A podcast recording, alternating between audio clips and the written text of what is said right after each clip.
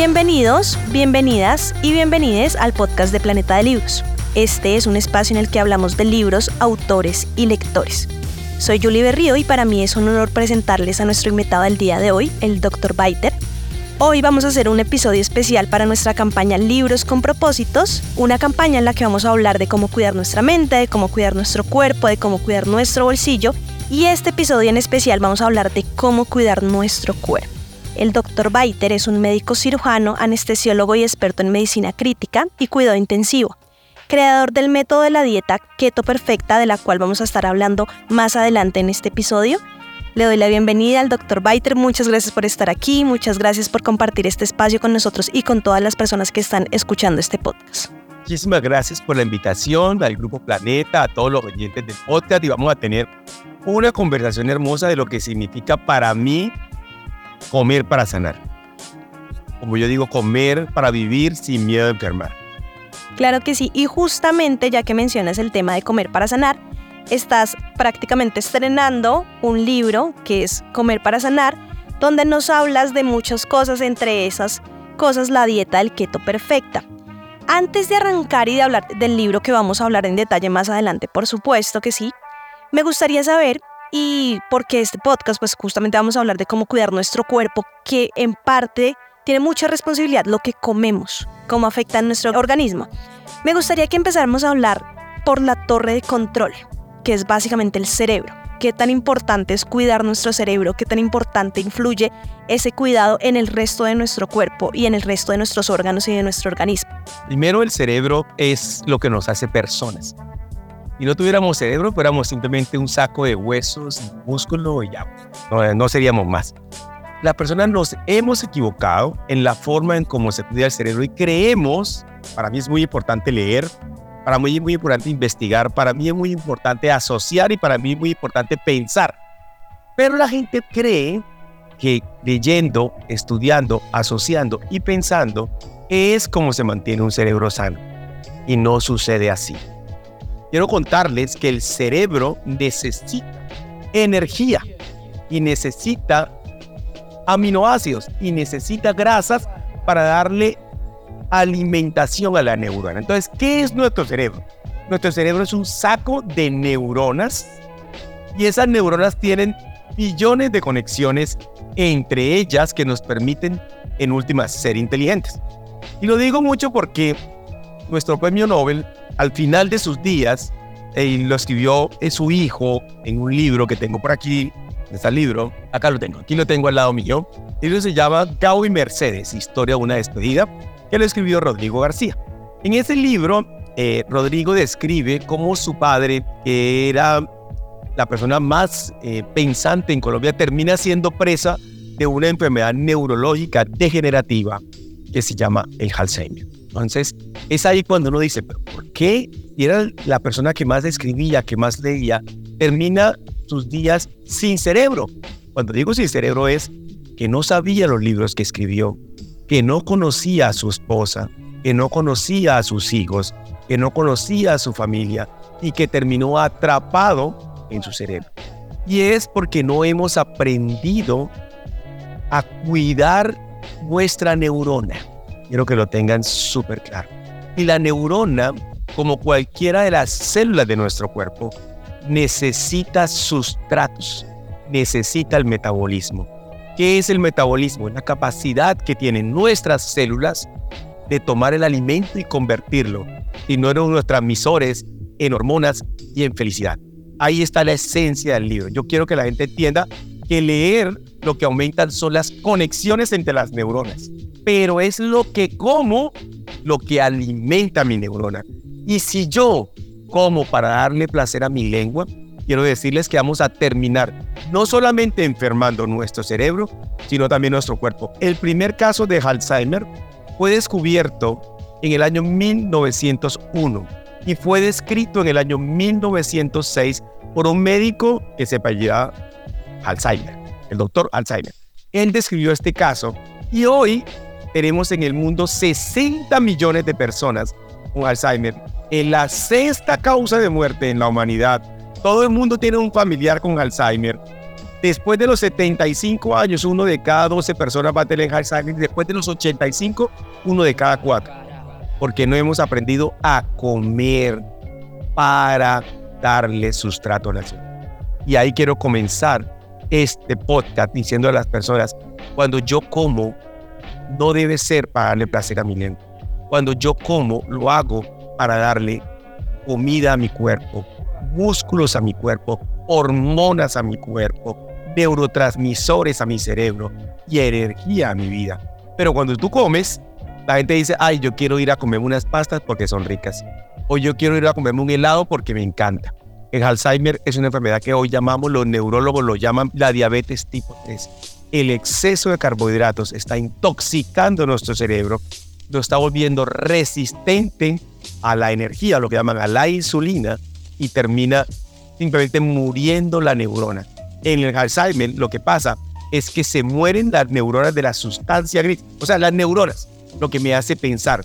Y al morirse las neuronas, de nada sirven tener conexiones entre ellas porque el cuerpo está muerto. Y bueno, mencionas algo muy importante y es que justamente los seres humanos, la mayoría, no todos afortunadamente, comemos para complacer a nuestra lengua o porque es rico o porque me sabe bien o porque si voy a comer una comida rápida pues me gusta lo que estoy comiendo, pero no pensamos que a futuro es lo que nos puede estar afectando, como lo decías, en un tema de la enfermedad como el Alzheimer. Ya que hablamos de la torre de control del cerebro y de la importancia que tiene la alimentación saludable para, para este órgano tan importante de nuestro cuerpo, me gustaría que tocáramos también otro órgano y es el hígado porque, digamos que este es un dato de la Organización Mundial de la Salud, la enfermedad hepática representa una de las principales causas de mortalidad a nivel mundial. Y en el libro justamente hablas de la importancia que tiene tener un hígado saludable. Y ahí nos dices, mire, hay que cuidarse en el hígado porque es que esto tiene muchas consecuencias a nivel de salud. Me gustaría que nos explicaras y que pudiéramos hablar justamente del hígado y cómo lograr un hígado perfecto. Digamos que ahí lo mencionas tú, cómo lograr o cómo puedo hacer para que eh, definitivamente estos alimentos me van a funcionar, estos no me van a funcionar, debo sacarlos de mi dieta, no debo esperar a que mi hígado esté completamente afectado para poder hacer un cambio en mi alimentación. ¿Cuáles podrían ser esos alimentos que me ayudarían a que si estoy sufriendo ya de la enfermedad de una enfermedad hepática o hígado graso o lo que esté sufriendo pueda disminuirla o pueda prevenir? Esta pregunta me encanta por varias razones. El gran problema de la medicina es que nosotros miramos la salud dependiendo de la especialidad médica.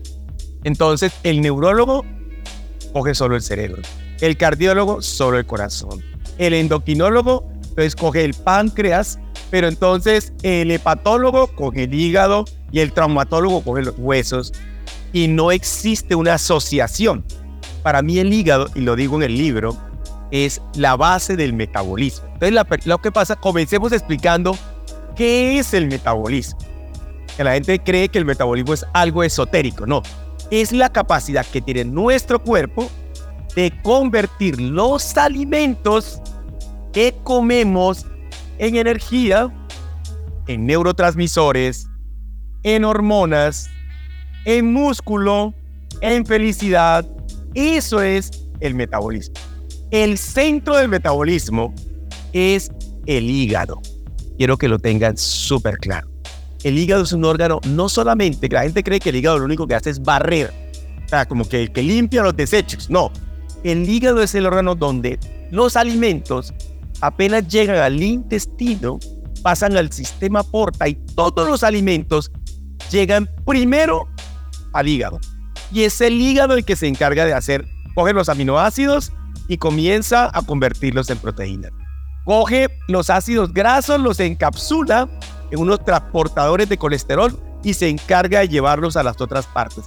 Produce la albúmina, se encarga de coger el exceso de grasas y convertirlos en azúcares. Se encarga de coger el exceso de azúcar y convertirlo en grasa. Se encarga de todas las funciones metabólicas de nuestro cuerpo.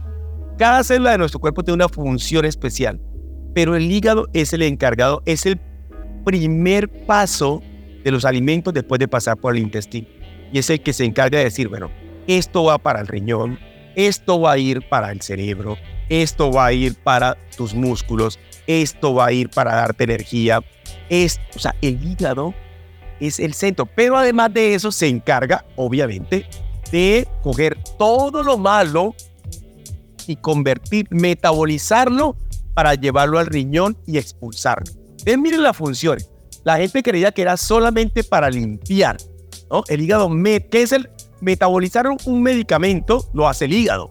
El hígado coge los medicamentos, los metaboliza para que se puedan excretar por el riñón. Toda esa función le hace un solo órgano. ¿Cuál es el problema? Que hoy, tú acabas de decir algo, el 97% de las enfermedades se consideran metabólicas. ¿Qué quiere decir eso? Que nos estamos encargando de dañar el hígado. Hoy uno de cada tres personas en los Estados Unidos que hace estadísticas y en el mundo tiene hígado graso. Hoy tenemos 10 millones de personas con cirrosis. 2 millones de personas que mueren cada año producto de una cirrosis. Tenemos un millón de personas que están muriendo todos los años de cáncer de hígado. Y la gente pregunta, ¿y yo cómo cuido mi hígado? Es muy fácil, cuidando lo que meto a mi boca. ¿Qué es el hígado graso? Eso ya está demostrado, que es el primer paso para todas las otras enfermedades. Es hígado repleto de carbohidratos. Termina como nosotros en nuestro cuerpo no podemos almacenar carbohidratos. ¿Qué hace el hígado? Coge los carbohidratos y los convierte en un proceso que se llama lipogénesis. De nuevo los convierte en grasa. ¿Por qué? Porque el hígado interpreta el carbohidrato y el azúcar es muy malo. Lo voy a convertir en algo que es grasa pero para que la gente lo use después como energía. O sea, quiero que sepan que cuando mi cuerpo convierte el, el helado que me comí, el arroz que me comí, los pasteles en Navidad, todo lo convierte en grasa, no es para enfermarme, es para producir un depósito de energía que yo luego voy a utilizar. ¿Cuál es el problema? Que la gente no lo usa. Al no usarlo, se comienzan a infiltrar todos los órganos de grasa y el primero es el que produce la grasa, porque ese proceso ocurre en el hígado. Entonces se comienzan los hepatocitos, o sea, la célula hepática, a llenar de grasa, a intoxicar con grasa y a cambiar la célula hepática por grasa.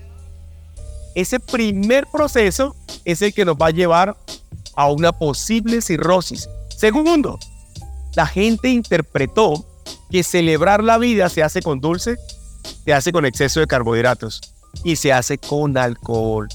Entonces, hemos normalizado una sustancia tóxica como el alcohol, como algo bueno, algo social, algo que me hace bien. Señores, yo quiero decirles una cosa, como médico, ¿el alcohol tiene nutrientes? No.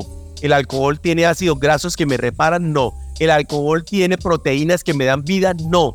El alcohol es solamente alcohol etílico y agua. Es un tóxico cerebral, por eso nos mareamos y nos intoxicamos, pero es un tóxico hepático. Y hoy el 80% de la cirrosis son causadas por el alcohol y el resto son causadas por, lo que, por los carbohidratos en exceso y obviamente algunos casos de infección. Entonces, miren lo que está pasando en el mundo.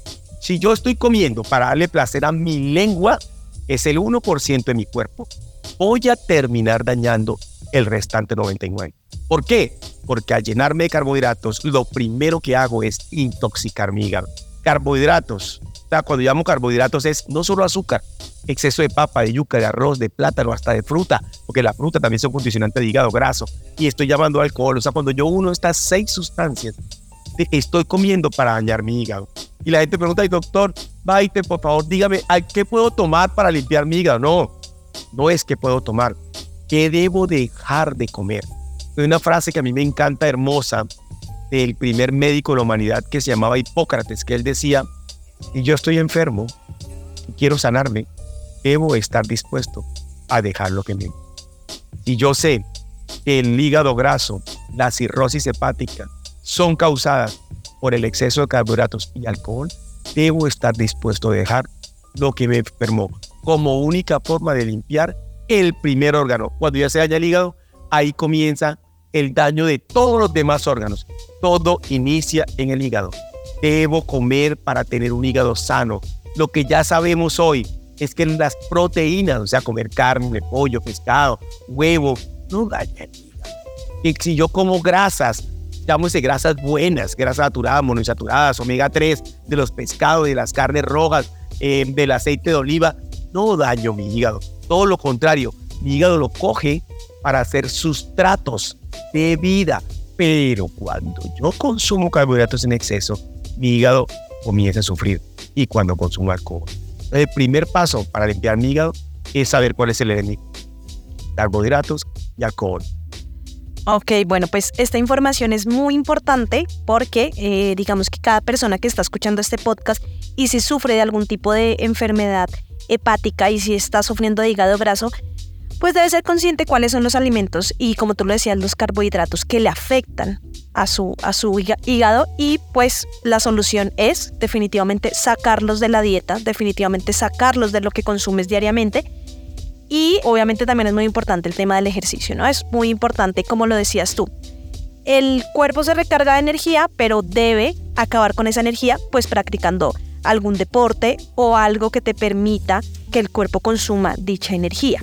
Y bueno, el alcohol que se consumió en diciembre es momento de sacarlo de nuestro organismo y para eso también está el deporte y bueno, varias cosas que pueden hacer. Justamente como acabamos de pasar un mes como diciembre y que la gente comió en exceso, tomó en exceso seguramente alcohol, me gustaría que tocáramos el tema del ayuno intermitente, porque esto es un tema que tocas en el libro, digamos que este es un tema que tú explicas muy bien en el libro, qué es el ayuno intermitente, y eh, muchas personas dicen, bueno, es que tal vez si yo como, si no como mañana en todo el día, pues ya lo que comí en exceso en diciembre, pues voy a poder, eh, digamos que recuperar el peso ideal o lo que sea. Hablemos del ayuno intermitente. ¿Cuáles son los beneficios? ¿Cómo hacer un ayuno intermitente responsable? Porque esto no se trata, eh, doctor Baider, y tú me corriges si no es así. No se trata de dejar de comer todo, digamos que no se trata de comer y no comer, sino de hacerlo de manera responsable y de hacerlo bien. Entonces, ¿qué es el ayuno intermitente y cuáles serían esos beneficios para nuestro cuerpo? Pues vamos a tocar el tema desde varias aristas. La primera arista es lo que nos sana es la comida, no es dejar de comer. Y ahí quiero decirles a las personas algo muy personal. Yo hago ayunos y le voy a explicar ahora cómo los hago, pero debe entender que mi cuerpo por lo menos no almacena proteína. Él no almacena proteína. Él es capaz de almacenar un poquito de carbohidratos, mucha grasa, pero no es capaz de almacenar proteína. Yo necesito todos los días comer proteína, porque la proteína es que mi cuerpo produce el material genético y produce nuevas neurotransmisores y nuevas proteínas. Entonces, primera función, yo no estoy de acuerdo con los ayunos de más de 24 horas. Para mí, casi que raya en una moda, pero se llama intermitente. Quiere decir intermitente, que en el día hay momentos en los cuales yo no como. Recuerden, lo que sana mi cuerpo es la comida, y lo decía también Hipócrates, que mi alimento sea mi medicina y mi medicina sea mi alimento. Yo la construyo así, que mi comida sea mi alimento, mi alimento, mi medicina y mi cocina, mi farmacia. Entonces, Ahora, la comida es lo que sana. O sea, yo digo a la gente, si uno deja de comer dos meses, se va a morir. yo puedo decir, yo hago ayuno de dos meses, entonces el ayuno de dos meses o el ayuno prolongado no es una estrategia para sanarme. Lo que me sana es comer. Y por eso quiero que quede muy claro en este podcast. Antes de comenzar a no comer, debo aprender a comer. Porque no hay nada peor que hacer ayunos para pecar y rezar. ¿Qué quiere decir eso? Yo como diciembre comí terrible y como ayer me comí cinco postres y tomé alcohol, mañana no como nada.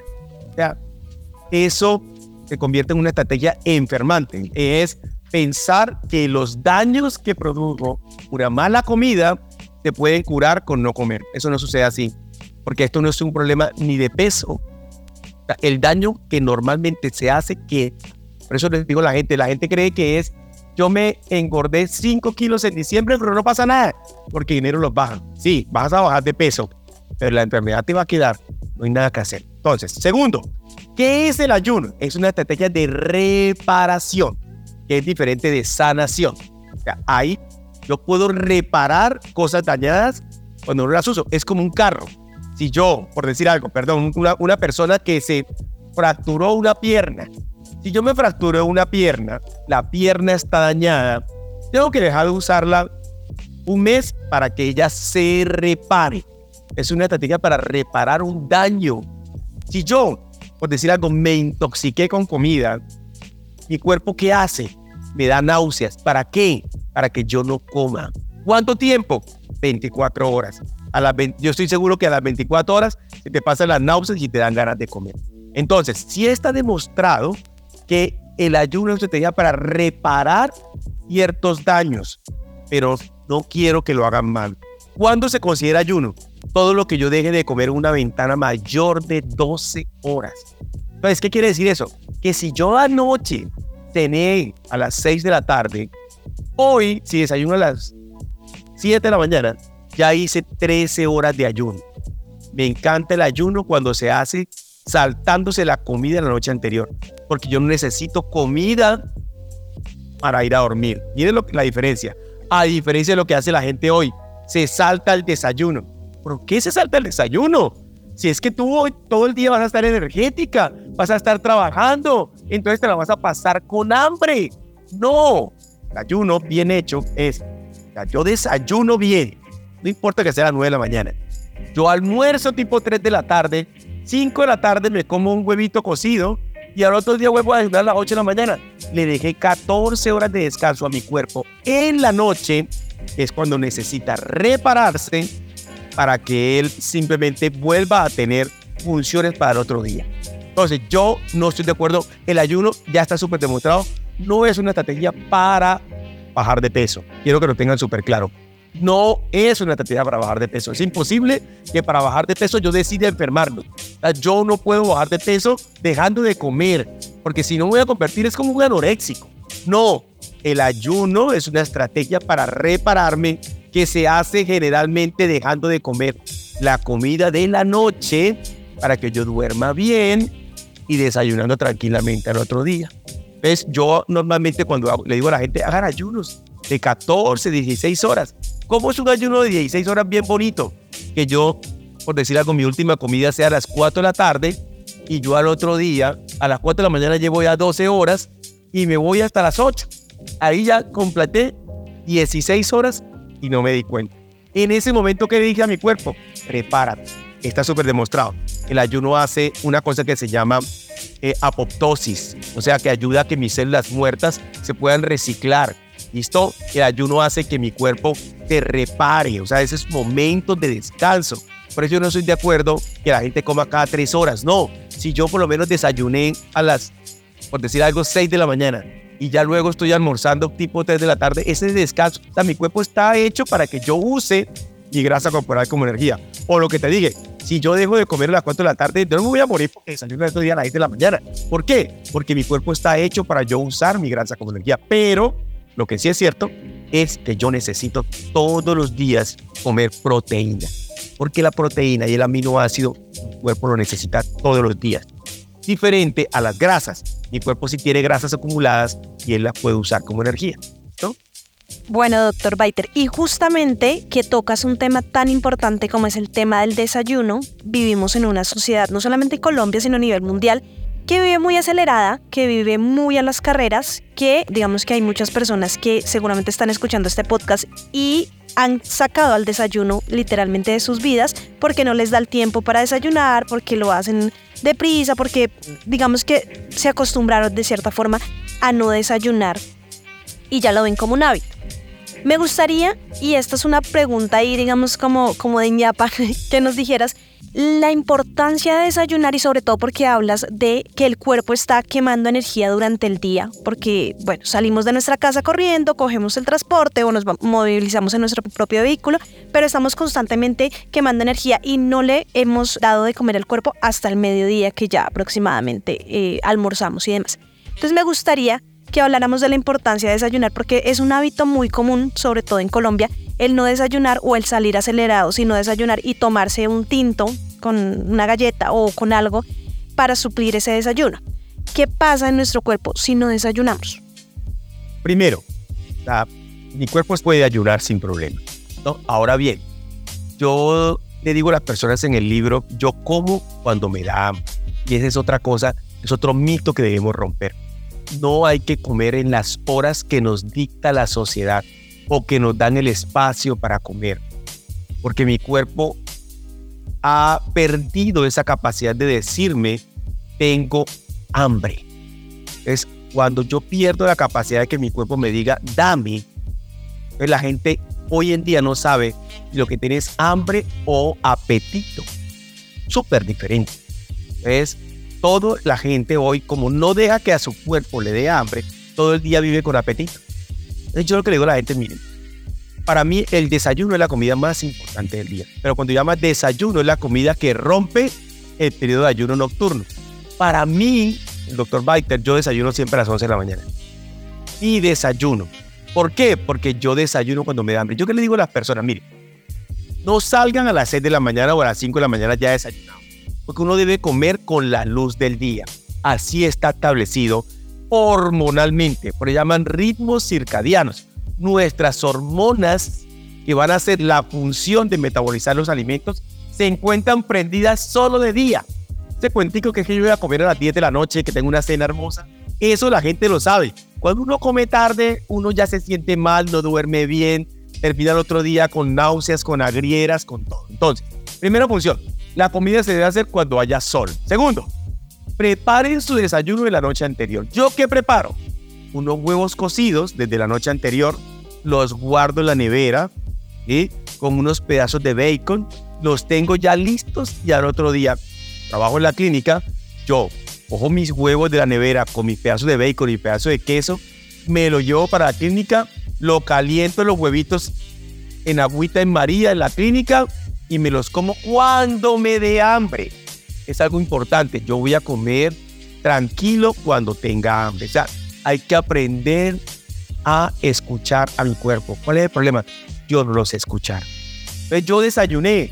Ahora fue a las 9 de la mañana, perfecto. Tenlo por seguro que si yo desayuno a las 9, yo no tengo hambre a las 12 del día. Voy a tener hambre a las 2 de la tarde. A esa hora, ¿entiendes? O sea, tú sigues trabajando tranquilamente y vas a almorzar, pero a 2 de la tarde cuando te dé hambre. Si lo hace así, cuando llegue uno a las 4, 5, 6 de la tarde, que es la última comida, voy a llegar a mi casa y voy a comer poquito, porque yo no necesito ni energía ni nada para dormir. Y la gente lo hace al revés. Entonces, no desayuna, almuerza a las 12 del día, que tiene tiempo, 1 de la tarde, no come nada y llega a la casa en la noche a comerse todo lo que no se comió en el día porque me guardaron la carne con el arroz, con las patacones, con todo. ¿Qué pasa? Esa comida de la noche, como tú ya no la vas a usar, el carbohidrato como ya no la usas. Desafortunadamente con el carbohidrato, cuando yo como carbohidrato y me acuesto a dormir, mi hígado dice, este hombre ya no lo necesita como energía porque el carbohidrato no da nutrientes, solo da energía. Y mi hígado lo que hace es, esa noche, trabajar para convertir todo el carbohidrato en grasa. Por eso todo el mundo lo sabe y hay una recomendación de todos los médicos. Mira, evita los carbohidratos después de las 5 de la tarde. ¿Por qué? Porque ya te vas a ir a dormir. Entonces, señores, por eso cuando yo en la noche voy a comer algo, yo me como dos huevos cocidos o un pedacito de salmón o, o dos alitas de pollo y se acabó. O sea, como solo proteína. Nunca cometan el error, los que escuchan este podcast, si no quieren hacerlo todo, desayunen bien a la hora que les dé hambre. Almuercen súper bien en la noche. Algo como para salir del paso. O sea, pero la gente lo hace al revés. Y esa es la invitación que tú y yo les hacemos hoy. Señores, el desayuno hay que hacerlo. Y hay que ser un desayuno nutritivo. ¿Yo qué desayuno? Yo le digo a la gente y la gente, pero yo desayuno tres huevos con panceta de cerdo o con bacon o y con queso y con café y me olvido del azúcar. O sea, yo en mi casa, en mi casa no hay azúcar, ¿no? Tampoco hay edulcorantes, que es otro tema que vamos a tratar. El, el cambio del azúcar por edulcorantes nos ha convertido en una máquina de enfermedad. ya saben, la idea es que, eh, como le decía el doctor Biter, este podcast les sirva para que tengan en cuenta todas estas recomendaciones que les estamos dando, que son súper importantes y que seguramente nos van a ayudar muchísimo a cuidar nuestro cuerpo, alimentarnos de la manera adecuada. Me gustaría, doctor Biter, que hiciéramos un ejercicio pequeñito y es armar el plato ideal.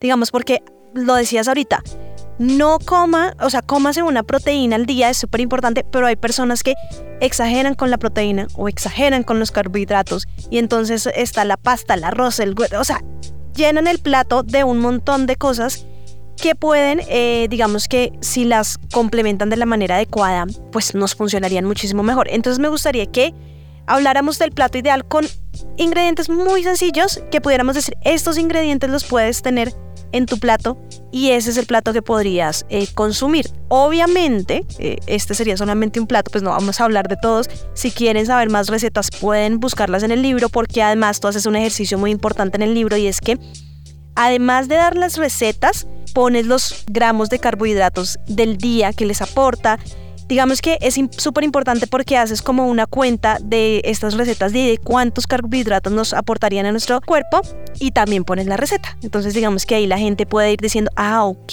esto es lo que me puede funcionar, esto es lo que puedo tener. Entonces me gustaría que hiciéramos un plato chiquitico de cuál sería el plato ideal. El libro se llama Comer para sanar. La gente dirá, ah, pero yo estoy sana o yo estoy sano. Entonces yo puedo comer lo que quiera. Yo siempre pongo frases de Hipócrates y la primera frase fue la que ya te dije. Yo debo reconocer que me va a hacer daño. Yo le digo a la gente, miren, no es solamente comer para revertir enfermedades, y no es comer para yo no tener miedo a enfermar. Es, es la gran diferencia entre huir de la enfermedad o perseguir la salud. Yo quiero que con el libro la gente persiga la salud. Cifras rápidas para que la gente entienda el 93% de las personas del mundo tienen algún grado de enfermedad metabólica. Estoy diciendo 9 de cada 10 que hemos normalizado. Entonces las mujeres han normalizado vivir con migraña. Es una enfermedad metabólica. Las mujeres han normalizado que en el periodo tengan disfunción menstrual. Y han normalizado que no ovulen. Han normalizado el acné. Los hombres hemos normalizado que no tengamos energía hemos normalizado tener que dormir en el día, hemos normalizado la enfermedad metabólica y por eso hoy tenemos en el mundo 2.600 millones de obesos, 1.400 millones de hipertensos, 1.200 millones de personas entre resistencia a la insulina y diabetes, 850 millones de personas en falla renal, 600 millones de diabetes. hemos normalizado que a los 60 años el 70% de las personas lleguen hipertensas. Eso es una enfermedad metabólica. O sea, si yo sé que a los 60 años, 7 de cada 10, hay un estudio hermoso que salió en la revista española de cardiología, cogió todos los españoles a los 60 años y demostró que el 70% de ellos, 7 de cada 10, estaban hipertensos. Y la mitad no lo sabían. Entonces, ¿para qué me estoy alimentando? ¿Para llegar a la enfermedad? Si yo sé que la enfermedad metabólica es producto el exceso de carbohidratos y del alcohol, ¿qué tal si yo armo un plato, como tú me dices, para yo sanarme? Entonces, si tú eres mujer y tienes dismenorrea, te duele la menstruación, ¿qué tal que yo en un mes o en dos o tres o en seis meses decida comer para sanar? Si yo vivo con migrañas, ¿qué tal que yo me quiera sanar? Si yo tengo una enfermedad autoinmune, ¿qué tal que yo tenga el chance de sanarme sin necesidad de tomar medicamentos? Entonces, listo vamos a comer para sanar, que es lo que yo muestro en el libro. desayuno, vamos, ¿qué es comer para sanar? Si yo vivo comiendo carbohidratos, si he comido carbohidratos en exceso, como me dicen las pautas mundiales, 60%, ¿qué pasa si yo en seis meses solamente como un 5 o 10% de carbohidratos?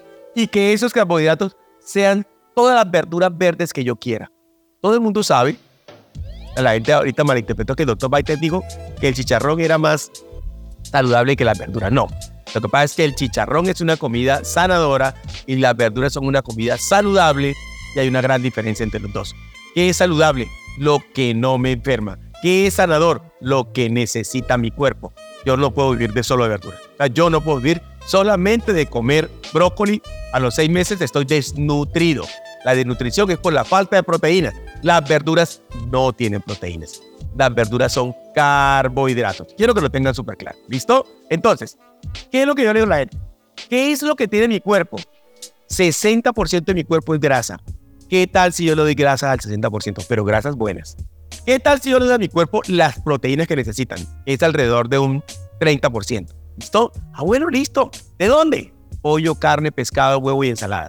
¿De dónde las grasas? De las grasas animales, pero también de las grasas del aceite de oliva, del aceite de aguacate, del aguacate y de los pescados.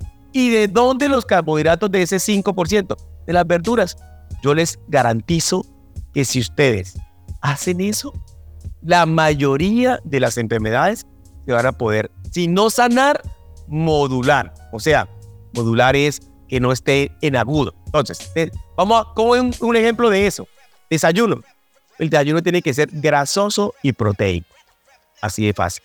Entonces, un desayuno grasoso y proteico es un buen pedazo de queso, que es grasa saturada, con tres huevos. Miren, la gente le tiene miedo al huevo y me da risa que la gente le tenga miedo a comer huevo, pero no importa si como pizza, si como pasta, si como galletas, si como una malteada. Calentado. cambio, calentado. Ver tres huevos en un plato y dice, ah, Dios mío, me voy a morir. ¿En qué mundo estamos de marketing que nos hicieron pensar que el único alimento que da vida, el único alimento de la humanidad que produce pollos, que da vida, que tiene para formar pelo, cabello, intestinos, piel, plumas, todo es un alimento que nos vamos a dar. No sucede así. El huevo es un alimento sanador.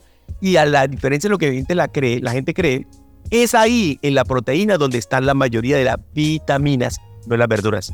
Si no, vayan y léanlo. Entonces, yo combino tres huevos, ya le estoy dando prácticamente el 30% de todos los requerimientos de todas las vitaminas de mi cuerpo en tres huevos. Más del 30. Si es vitamina B12, le estoy dando el 100. Si es colina, le estoy dando el 120. Si es este, vitamina B6, le estoy dando casi el 80%. Entonces, tres huevos. Y lo acompaño con una proteína, que puede ser, por decir algo, eh, como a mí me gusta mucho, unas hilachas de carne encima del huevo o, unos pedacitos de bacon con, con queso. Eso es, o sea, yo desayuno eso y yo quedo hasta aquí. O sea, si usted desayuna grasa y proteína, no le va a dar hambre, a menos de que le meta la arepa. Si usted le mete la arepa, la arepa le corta, la gente dice le corta la grasa, sí, le activa la insulina y eso la arepa le hace dar hambre. Pero si usted solamente come proteína y grasa en el desayuno, se van a dar cuenta que van a estar saciado. Almuerzo. En el almuerzo es muy importante primar lo principal. Y lo principal es la proteína. Mientras que en el desayuno lo principal era la grasa, porque la energía, la grasa me da energía, en el almuerzo, lo que prima es la proteína, que es lo que me produce neurotransmisores, hormonas y músculo. ¿Listo? Entonces, la que quieran. Para mí, las proteínas son uniones de aminoácidos. Buen pescado, espectacular porque tiene además grasa omega 3, es importante para el cerebro. Yo puedo comerme pedazo de, de picaña o, o de cualquier carne roja. La carne roja, yo no sé por qué la gente le tiene miedo.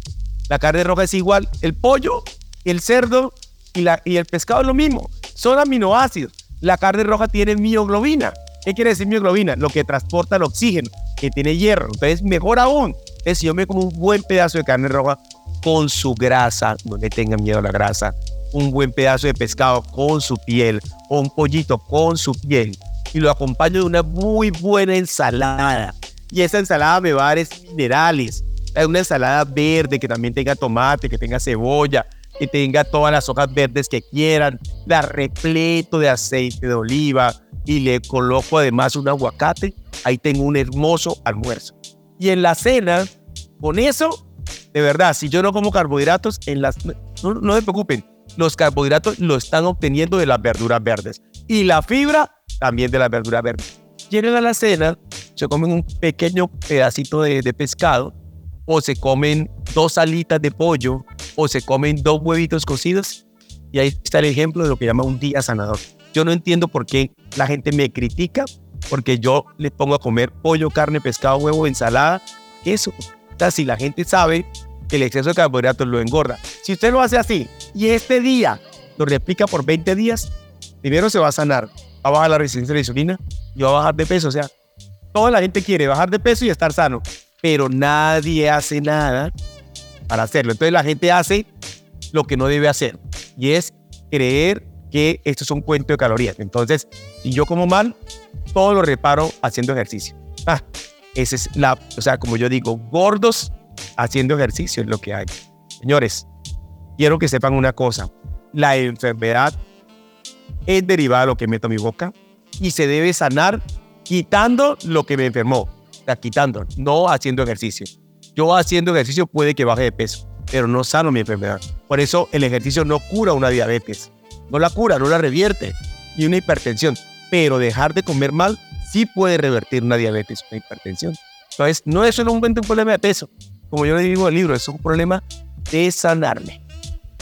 Bueno, doctor Baiter, hay algo muy importante que mencionaste y es eh, replicar, digamos que nosotros simplemente damos un ejemplo chiquito de lo que pueden consumir diariamente. Si quieren eh, conocer a detalle cuáles otras recetas y cuál otro menú, pueden encontrarlo en el libro y ahí tú hablas justamente de repetir, digamos que esta técnica saludable al comer bien por 21 días y acá justamente me gustaría que habláramos de la dieta keto perfecta. ¿Qué es la dieta keto perfecta para las personas que tal vez todavía no conocen de qué se trata? ¿Cómo podemos hacer esta dieta? ¿Cómo podemos eh, ayudar a nuestro organismo a que esté saludable? Como lo decimos desde el principio del podcast, que ese es el objetivo principal de este podcast finalmente.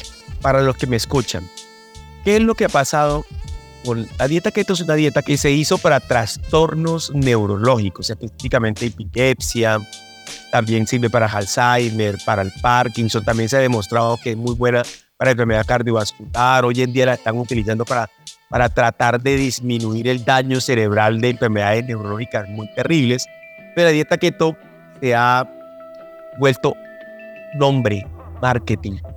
Entonces hoy nos venden es productos keto, entonces que entonces coma estos cuerpos cetónicos, que puede consumir fruta, que no hay problema si usted le mete un poquito de arroz, pero mientras que sea integral. Entonces, como yo digo, la dieta keto ha perdido credibilidad. Entonces, yo lo que ideé fue un método estricto, no para bajar de peso, sino es un método estricto para sanarme, en la cual une varias estrategias. Es primero 21 días. Lo que yo hago es coger mi hígado y quitarle todo lo que lo enferma. ¿Listo? Es, es llama el, la primera 21 días es poner el metabolismo perfecto, lo leíste en el libro. Y explico a la gente qué es el metabolismo, qué es el hígado, qué hace el hígado y por qué lo importante de los primeros 20. Segundos 21 días, yo le doy un poquito de carbohidrato a las personas para que la gente después, cuando pruebe el carbohidrato, sienta el daño que le hace. Algo hermoso. Yo vengo de 21 días sin comer carbohidratos y luego le digo, ¿sabes qué? En el día 3, cómete un poquito de arroz para que tú veas sientas el daño que le haces a tu cuerpo después de haberte limpiado. Luego entras en una fase 3 donde te voy a enseñar a hacer ayunos bien hechos. Otros 21 días. Y luego entra la fase 4 y llamamos semicarnívora para que la gente viva como vivían nuestros antepasados. De lo que es utilizar su grasa corporal, porque eso es la oxidad, y comer proteína y grasa.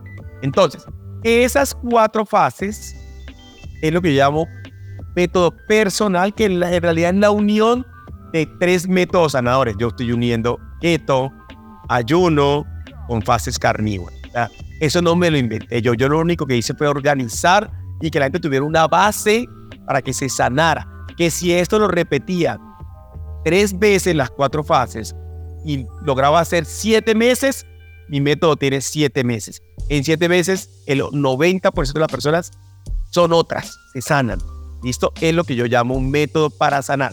Que en últimas es tratarte, o sea, es que la gente entienda que va a comer, o con esto, no por placer, sino simplemente por conveniencia. Es que es tan difícil. Desde niños, mi mamá me metió azúcar, me metió sabor a dulce, me enseñó a comer solo carbohidratos y yo debo resetear mi cerebro. ¿Por qué? Porque con mi cerebro el 80% es inconsciente, mi cerebro vive en piloto automático. Por eso cuando yo le digo, vamos a hacer un método en la cual yo quiero que tú seas consciente de lo que vas a comer todos los días.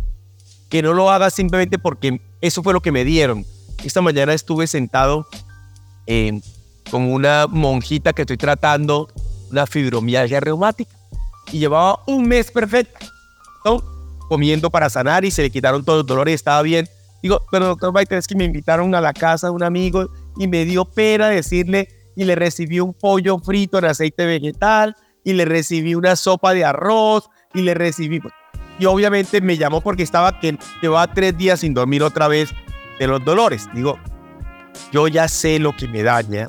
Yo no puedo comer, ir a una comida y recibirle, así sea el amigo, así sea algo que me va a enfermar.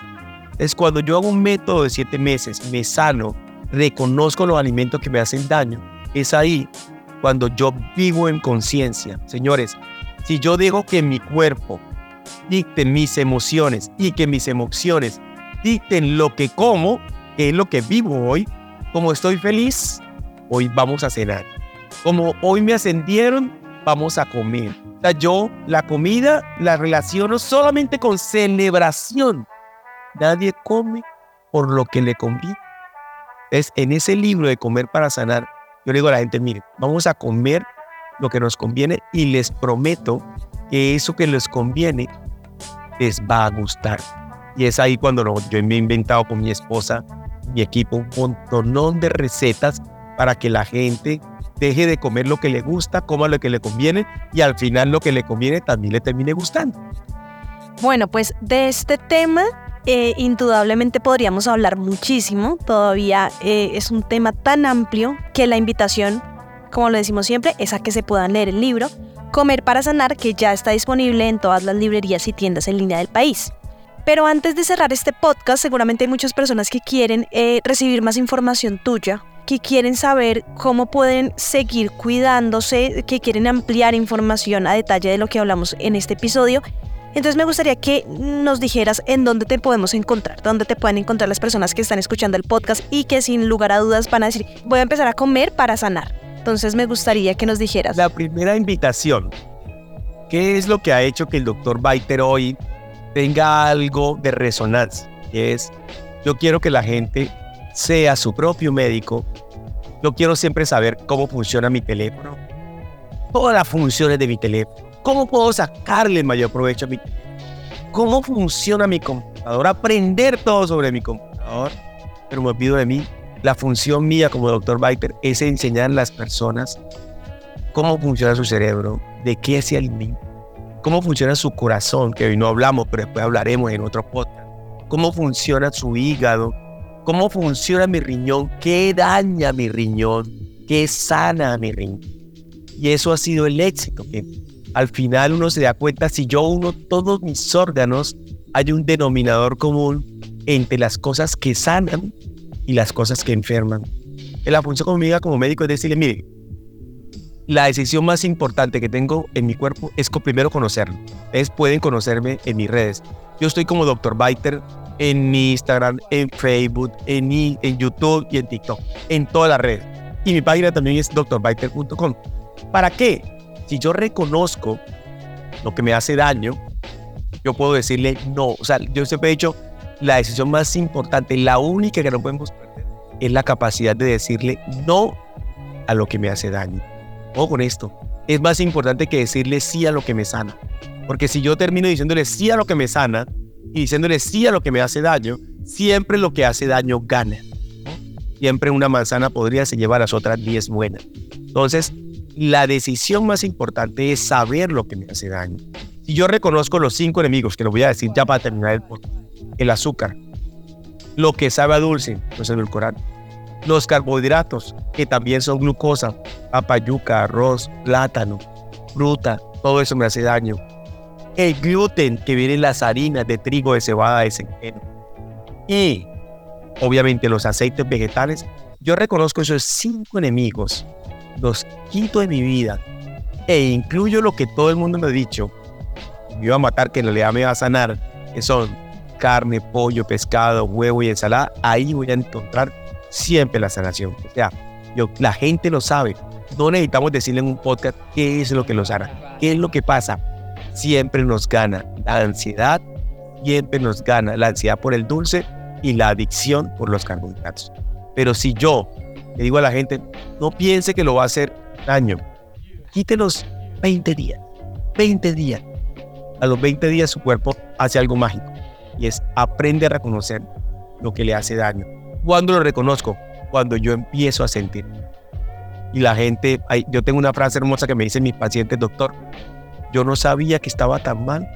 Ahora, hasta ahora, que empiezo a sentir. Y empiezo a saber qué es sentir. Y lo dice la definición de salud. ¿Qué es la salud? Salud no es ausencia de enfermedad. La salud es un estado de completo bienestar físico, mental, emocional. Esa es la definición de salud según la OMS.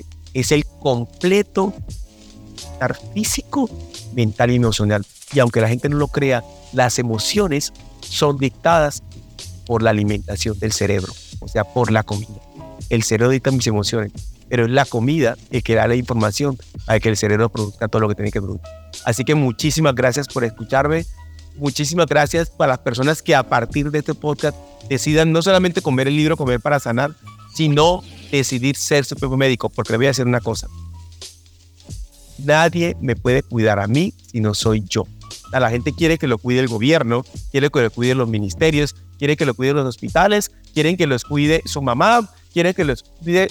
No, el único responsable de cuidarme, el único, soy yo. Y ya cuidándome yo, puedo ayudar a cuidar a mis hijos y a los que están a mi alrededor. Gracias de verdad, Julie, por este espacio y gracias a todos por escucharme. Bueno, pues muchas gracias a ti, doctor Baiter, por compartir todo tu conocimiento con todas las personas que nos están escuchando hoy. Y bueno, la reflexión es a cuidarnos como personas individuales, digamos que a cuidarnos y a entender que, como tú lo decías, si no nos cuidamos nosotros, nadie lo hace. Entonces esperamos que hayan disfrutado mucho de este podcast. Así llegamos al final de este episodio, no sin antes recordarles que nos encuentran en todas las plataformas de streaming como Planeta de Libros Colombia. Y que también nos encuentran en nuestras redes sociales como Planeta de Libros Co la idea es no solamente que se escuchen este maravilloso episodio, sino que se escuchen todos los episodios que tenemos en nuestro canal. Muchas gracias a todos y nos vemos una próxima vez.